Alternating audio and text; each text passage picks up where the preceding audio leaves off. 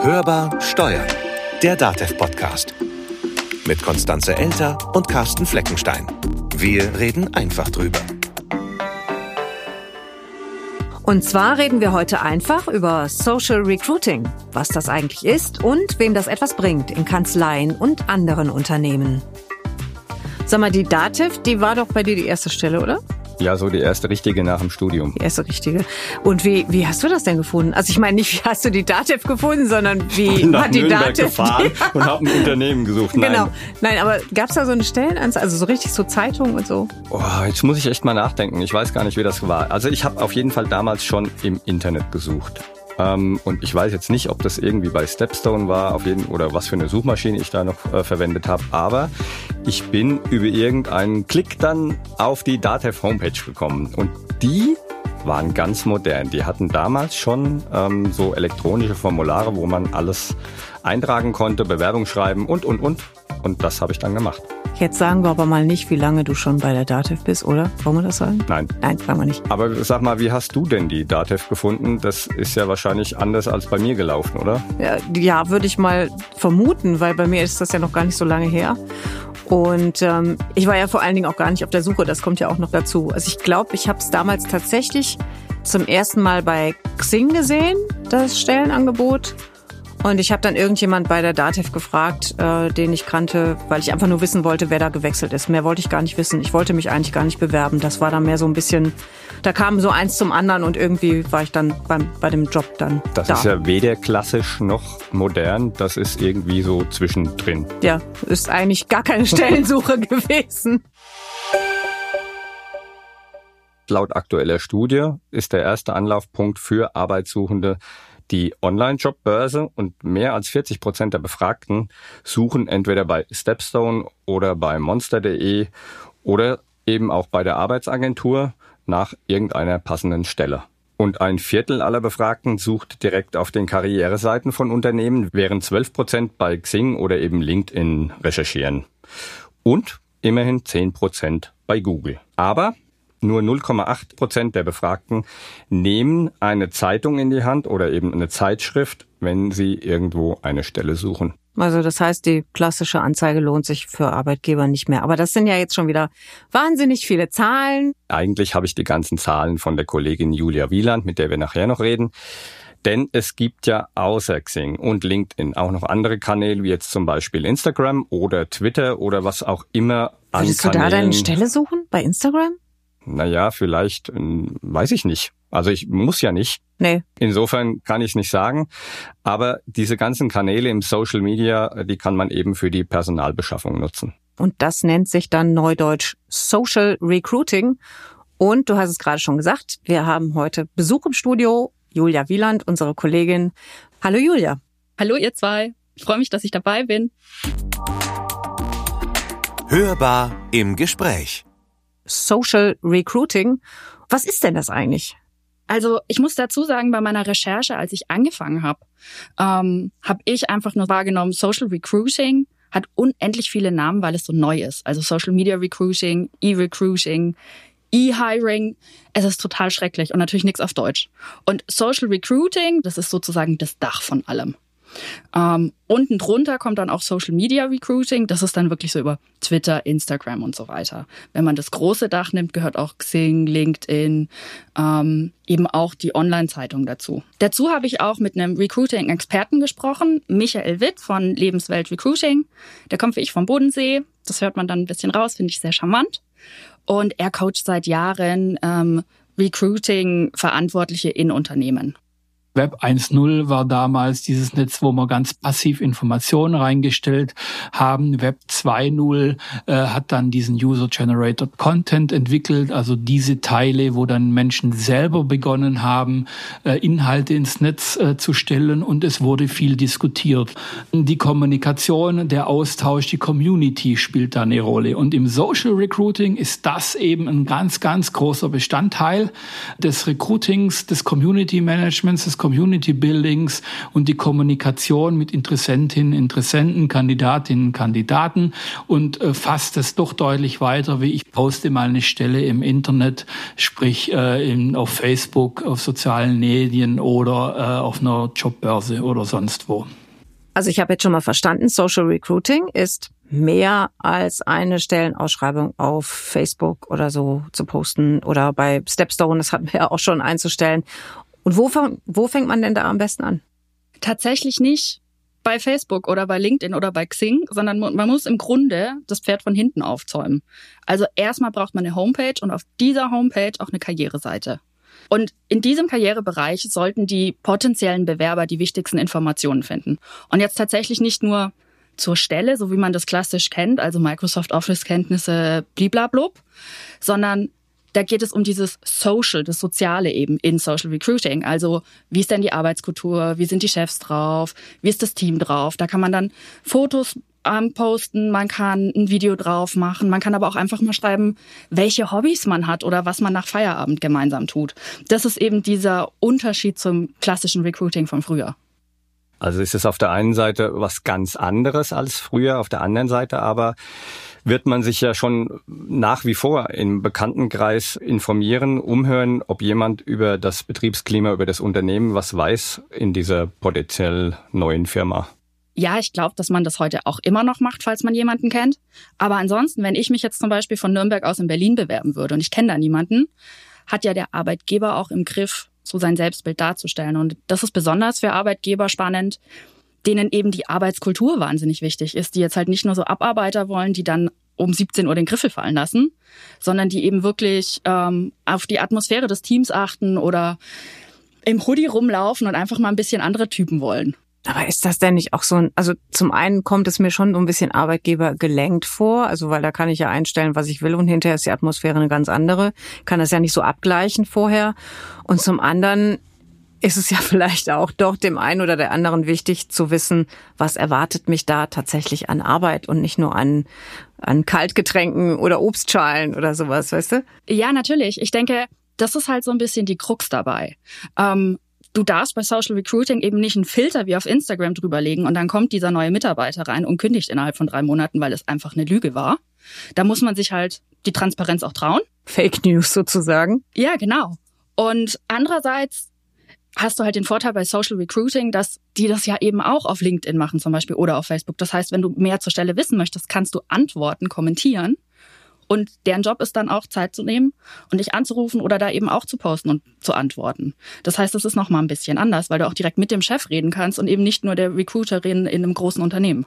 Und das ist ja wahrscheinlich auch ein bisschen subjektiv gefärbt dann alles. Also es wird nicht alles Arbeitgeber gelenkt sein.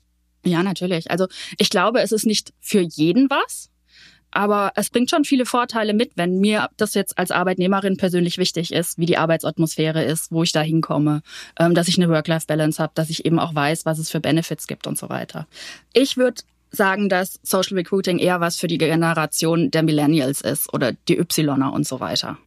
Also wenn ich mir das so vorstelle, besteht da nicht auch die Gefahr, für den Arbeitgeber, dass dann bei solchen, ja, bei solchen Social Recruiting Postings dann auch vielleicht ehemalige Mitarbeiter irgendwas kommentieren, also auch negativ kommentieren und damit das Ganze in eine Richtung lenken, die ja vielleicht gar nicht gewollt ist? Absolut. Also das ist dann natürlich nochmal ein Kununu auf den eigenen persönlichen Kanälen. Jetzt müssen wir gerade mal unterbrechen. Kununu, vielleicht für die, die es nicht kennen. Also Kununu, einfach für die, die es jetzt noch nicht kennen, ist auch eine Plattform im Internet, wo Unternehmen bewertet werden können. Und die Arbeitgeber, die eben Social Recruiting machen, müssen dann auch damit leben oder eben die Erwartung haben, dass ein unzufriedener ehemaliger Mitarbeiter das jetzt eben nicht nur auf Kununu schreibt, sondern eben auch auf Facebook, LinkedIn, eben überall im Netz, wo es geht.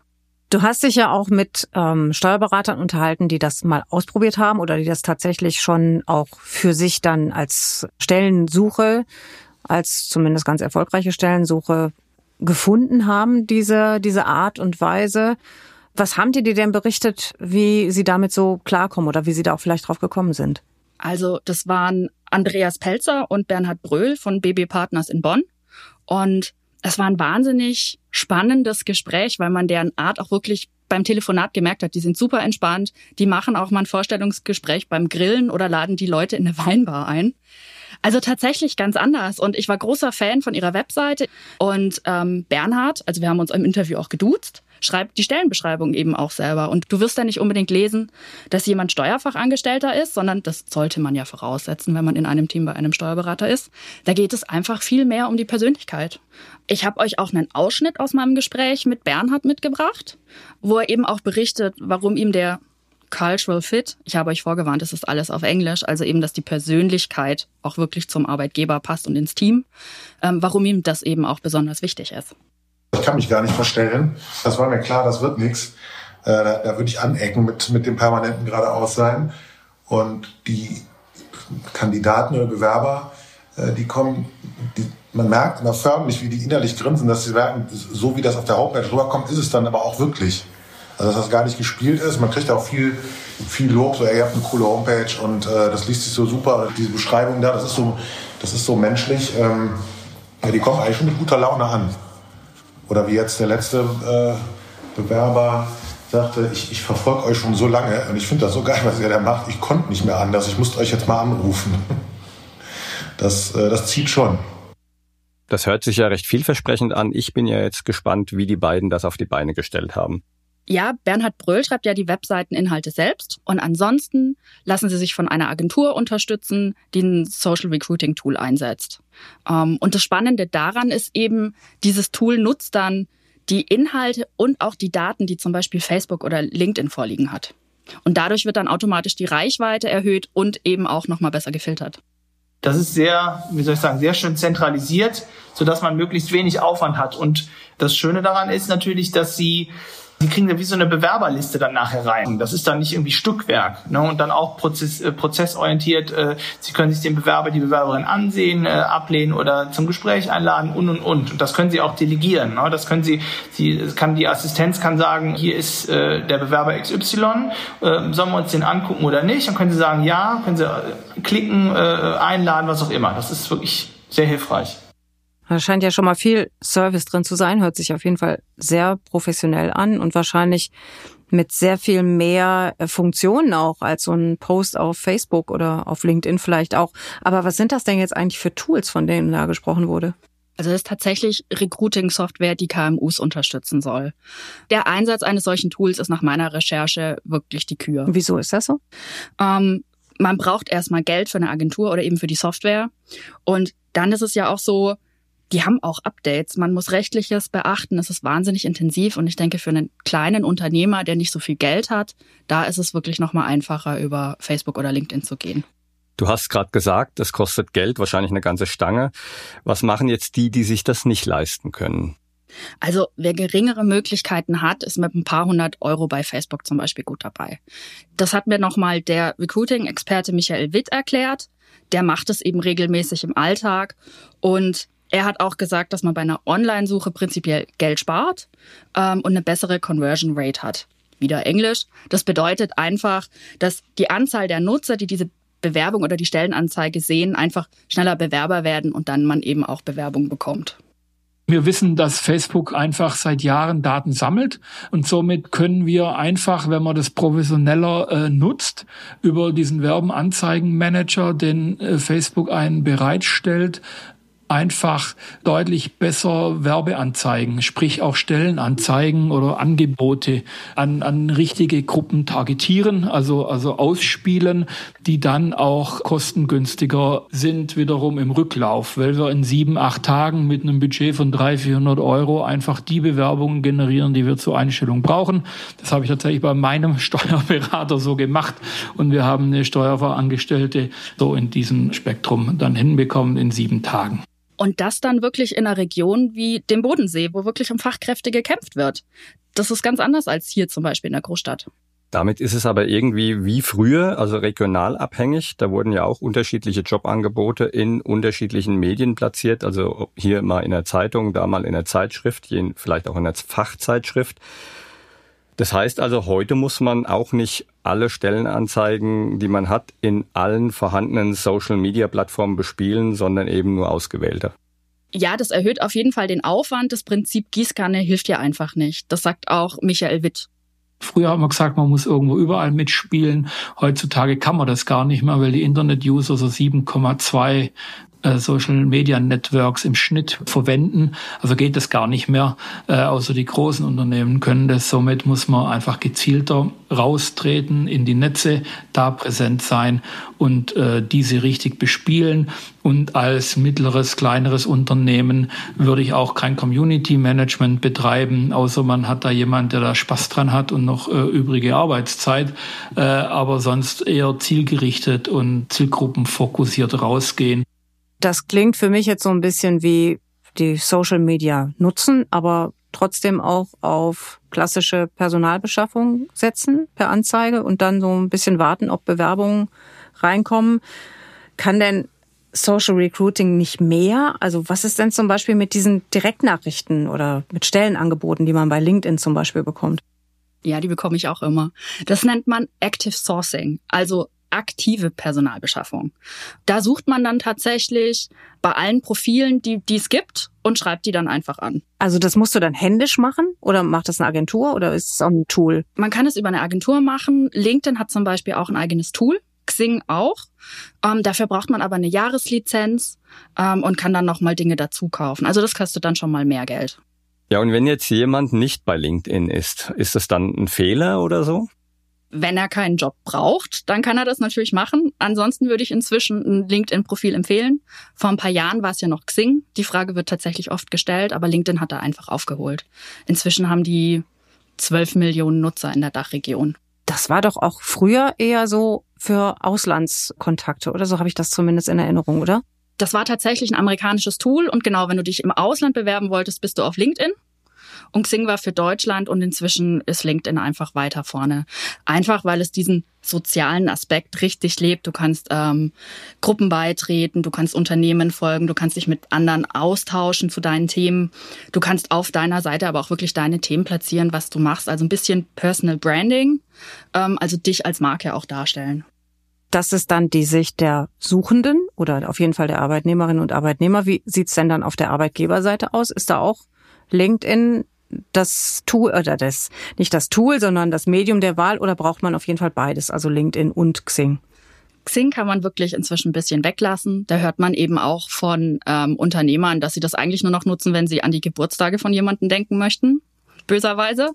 Ähm, prinzipiell würde ich empfehlen, dass sich die Unternehmen oder die Arbeitgeber überlegen, wo ist denn meine Zielgruppe und dann dort eben Profile eröffnen. Da ist natürlich jetzt LinkedIn schon sehr gut. Da gibt's eben auch die Unternehmensseite und dort können die eben sich als Marke darstellen, Videos posten und eben alles, was ich jetzt auch schon zur Homepage gesagt habe, machen.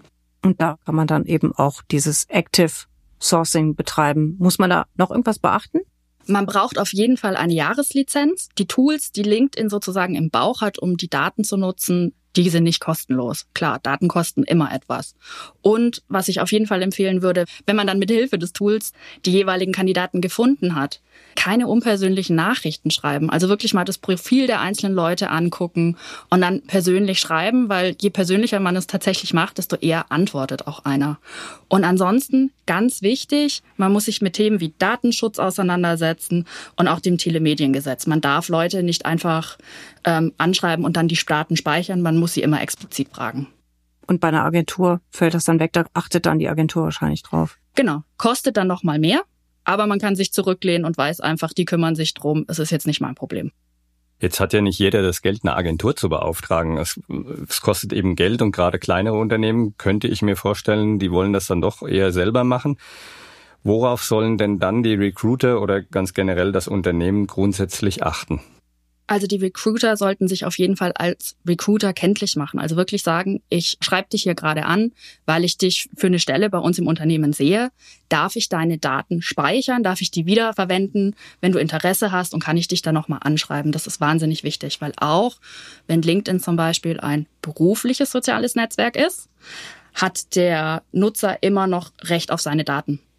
Also die DSGVO und so weiter gilt natürlich hier auch nochmal. Das muss man immer im Hinterkopf behalten. Ja, und die Firmen, die dann auch noch einen Betriebsrat haben, die müssen den wahrscheinlich dann auch noch mit einbeziehen. Ja, absolut. Also der Betriebsrat ist da wirklich bei allem involviert. Erstmal dürfen wir Recruiting-Software einsetzen. Dann wie wird der Filter eingestellt, ähm, welche Fragen werden den Bewerbern gestellt, wie wird es abgespeichert, die haben ein Recht darauf, die Protokolle zu sehen. Also das muss auf jeden Fall alles abgeklärt werden, bevor man da wirklich loslegt. Und ganz wichtig, es braucht Löschkonzepte. Wann werden die Daten gelöscht?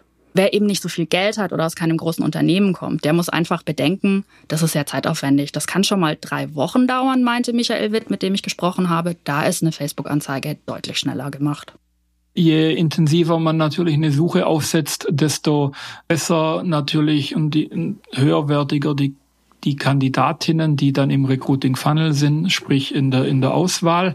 Da ist natürlich dann Active Sourcing zu bevorzugen, weil die natürlich viel intensiver äh, mit ihrem Instrumentarium auf die Suche gehen. Da ist Facebook wahrscheinlich dann eher mit größeren Streueffekten, auch wenn die sehr genau in Profile reinschalten können. Ähm, da geht's dann aber auch wieder in die persönliche Auswahlkompetenz äh, derjenigen, die die Vorstellungsgespräche dann führen.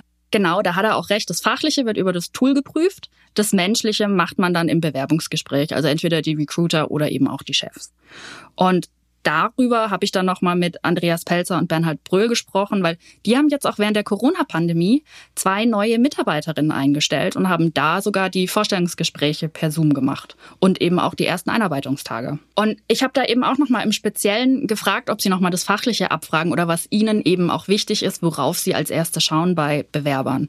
Ganz ehrlich, selten die Noten. Also wir haben so, äh, meistens machen wir das so, laden wir die zum Gespräch ein. Also im Moment muss man es ja leider über Zoom machen, dass man überhaupt mal sieht, wer, also äh, so nach dem Motto, wie, wie tickt der andere? Und dann haben wir, wenn das, äh, wenn wir da ein gutes Gefühl hatten und ähm, wir da übereinander kamen, haben wir die äh, Bewerber dann auch nochmal hier vis-à-vis -vis am Tisch gehabt, nochmal ein Stündchen gesprochen. Und ähm, oft war das dann tatsächlich so, dass wir uns danach dann mal die Noten angeguckt haben, aber im vorletzten ähm, Bewerbungsgespräch via Zoom saßt du doch im Auto. Ja, genau. Man sah, man sah nur, dass er offensichtlich irgendwo wahrscheinlich in einem Auto sitzt mit einem virtuellen Hintergrund. Man sah, man sah aber den Anschnallgurt. am Anfang gesagt, ja nicht erschrecken, wir arbeiten immer an der Kanzlei immer angeschnallt. Da war relativ, relativ schnell das Eis gebrochen. Ja, irgendwie hört sich das ja ganz gut an. Irgendwie ein bisschen fluffig auch, so im Auto Vorstellungsgespräch führen und das auch noch, ja, demonstrieren, nee, nicht demonstrieren, aber zumindest offen zeigen. Aber weiß man denn auch so, jetzt nicht nur bei dieser Kanzlei, sondern so grundsätzlich, ob das dann so erfolgreich weitergeht? Es gibt inzwischen tatsächlich schon Studien, die zeigen, dass wenn man auf Cultural Fit setzt, also auf gemeinsame Werte, die Frühfluktuation sinkt. Also die Kündigung in der Probezeit, also innerhalb der ersten sechs Monate. Und da hat meine Recherche dann schon gezeigt, dass Social Recruiting ein bisschen mehr ist als Spielerei im Internet. KI im Social Recruiting und KI im Personalmanagement. Das hatten wir vor kurzem, hatten wir da eine Folge. Es wird alles immer automatisierter, immer digitaler. Ich bin mal gespannt, wie es in 10 oder 20 Jahren aussieht, ob man dann überhaupt noch irgendwelche Medien hat, um sich irgendwo einen Job zu suchen oder irgendwo zu arbeiten. Man braucht dann vielleicht gar nicht mehr zu arbeiten. Könnte ja auch sein, dass es dann nur noch um Cultural Fit geht. Das wäre ja auch nochmal spannend. Da ist die große Frage dann, was macht man den ganzen Tag? Oh, da hätte ich ganz viele Ideen. Aber was mich jetzt noch interessieren würde, Julia, würdest du denn auf so eine Anzeige reagieren? Also bei Instagram oder über LinkedIn? Also ich bin ja gerade nicht auf Jobsuche. Hallo Teamleitung, ich möchte bleiben. Aber es ist mir tatsächlich passiert, ich folge auf Instagram einem Verein, den Zweitzeugen, die finde ich richtig toll. Und die haben wirklich ein paar Posts letztens gebracht, wo sie Ehrenamtliche gesucht haben. Und ich saß da und dachte so, boah ja, wenn ich Zeit habe, das möchte ich total gern machen. Und dann bin ich eben wirklich von Instagram auf ihre Homepage in den Stellenbereich gegangen. Also es funktioniert. Auch ehrenamtlich. Liebe Julia, auf jeden Fall ganz toll, dass du heute bei uns im Studio warst mit diesem spannenden Thema. Auch von mir ganz herzliches Dankeschön, dass du da warst. Ja, dank euch, dass ich mit dabei sein konnte. Hat sehr viel Spaß gemacht. Das war Hörbar Steuern, der DATEV Podcast. Abonniert uns, teilt uns und empfehlt uns weiter und bewertet uns natürlich im Podcatcher eurer Wahl. Auch das sind alles schöne neue Social Media. Ihr dürft uns aber auch ganz normal, ganz oldschool, eine Mail schreiben an podcast.datev.de Und Oder- es geht noch ein bisschen älter. Ich wollte gerade sagen, noch mehr oldschool. Ja, ihr könnt uns auch anrufen unter der Telefonnummer 0800 082 6782. Da gibt's dann einen Anrufbeantworter, Neudeutsch Mailbox. Mein Name ist Konstanze Elter. Mein Name ist Carsten Fleckenstein. Wir wünschen euch eine gute Zeit Bleibt optimistisch. und hört wieder rein. Hörbar Steuern. Der DATEV-Podcast.